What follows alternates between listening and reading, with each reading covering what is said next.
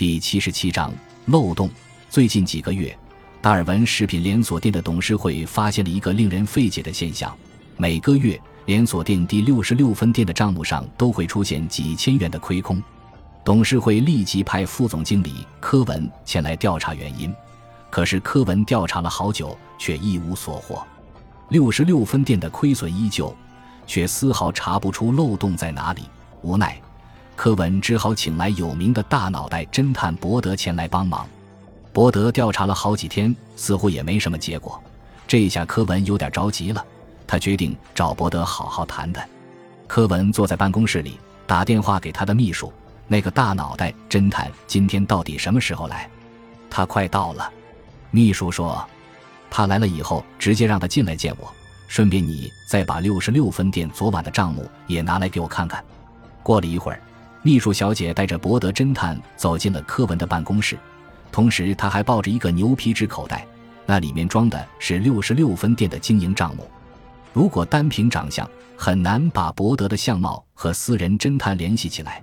这是一个和蔼的小老头，身材矮胖，舔着啤酒肚，丝毫没有侦探的气质，反倒容易给人一种中世纪神父的印象。柯文没有与伯德寒暄，而是开门见山地说：“伯德先生，你接手这件事已经好几天了，似乎一点眉目都没有。我想请你告诉我，我还需要等待多久？”亲爱的柯文先生，伯德露出他那特有的和蔼笑容，说：“请你稍安勿躁，每过一天。”我们就距离事实的真相更进一步，不是吗？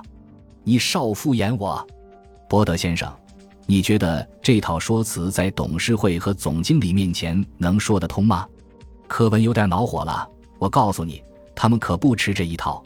六十六分店每个月都莫名其妙的损失好几千元，而你和你的手下却找不到解决之道。你们该不会是在偷懒吧？我觉得你应该相信我们。我们对六十六分店的各个经营环节都进行过彻底的检查，而且每天我们都做出一份详细的调查汇报。是的，你的每份报告都很详细，也很及时。但我要的是结果，结果，懂吗？柯文大为光火。你们查来查去，什么结果都没有。最后，我们还要向你们支付调查费，请你们来查是为了给我们堵住漏洞，结果你们反倒给我们另开了一个漏洞。伯德大笑着说：“实话告诉你吧，这件事已经有了眉目。好吧，为了让你放心，你先派人把六十六分店的平面设计图取来，我再慢慢解释给你听。”柯文急忙命令秘书去拿平面图。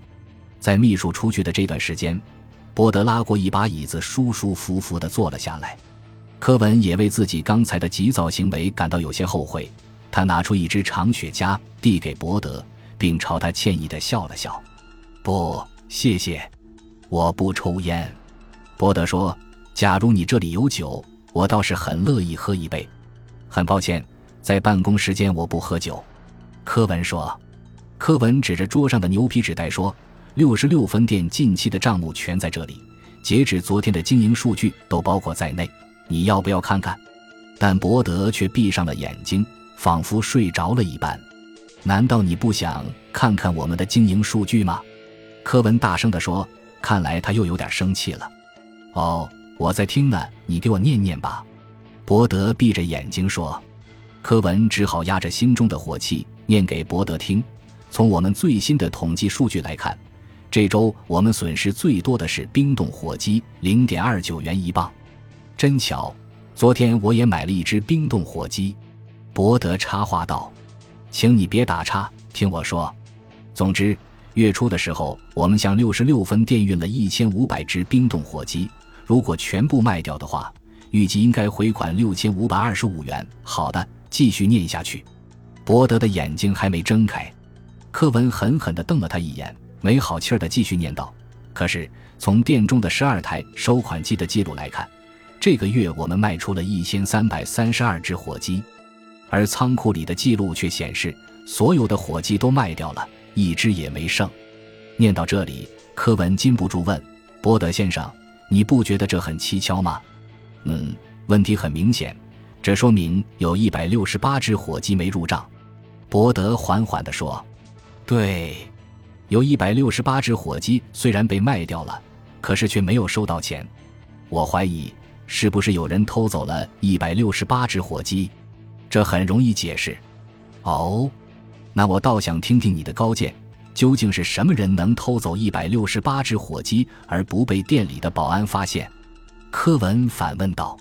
这时，波德睁开了眼睛，不慌不忙地说：“等会儿秘书小姐拿来平面图，一切就真相大白了。”柯文用诧异的目光打量着伯德，说：“难道你已经知道谁是小偷了？”“是的，几乎从一开始我们就知道谁是小偷了。”“见鬼！那你们当时怎么不把他揪出来？”柯文气愤地说：“我们可以一开始就把他揪出来，但那样一来……”我们就没有办法知道他是如何下手的了。想想看，他能连续不断的每个月都从六十六分店偷走几千元钱，而且是在众人的眼皮底下干的，我都对他的诡计很好奇。难道你不好奇吗？那你好歹告诉我，这个小偷究竟是谁呀？柯文不耐烦地说：“六十六分店的经理，特文森。”对，伯德点了点头说。就是他监守自盗，这不可能。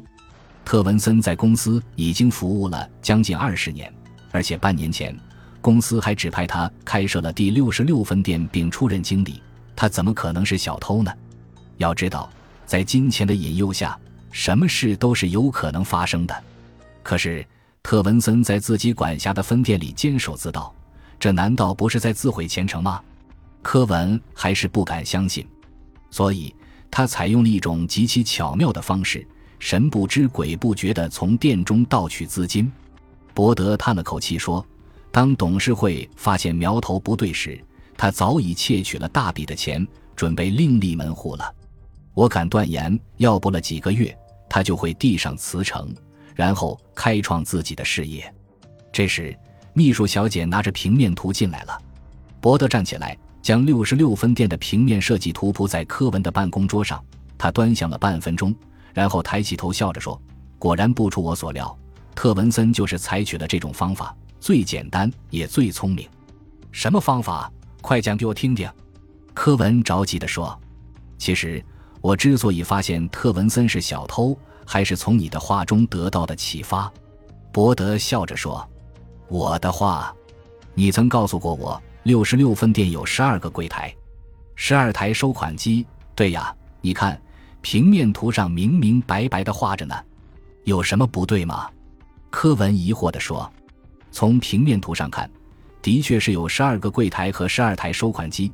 但是昨天上午我也买了止动火机，当我在柜台前排队付款时，我无聊地数了数柜台的数目，结果惊讶地发现。”六十六分店实际上有十三个柜台和十三台收款机，我当时就明白漏洞出在哪儿了。原来特文森在筹划开设六十六分店时，他为自己偷偷的增设了一个柜台，一个在平面图上根本不存在的柜台。啊！感谢您的收听，喜欢别忘了订阅加关注，主页有更多精彩内容。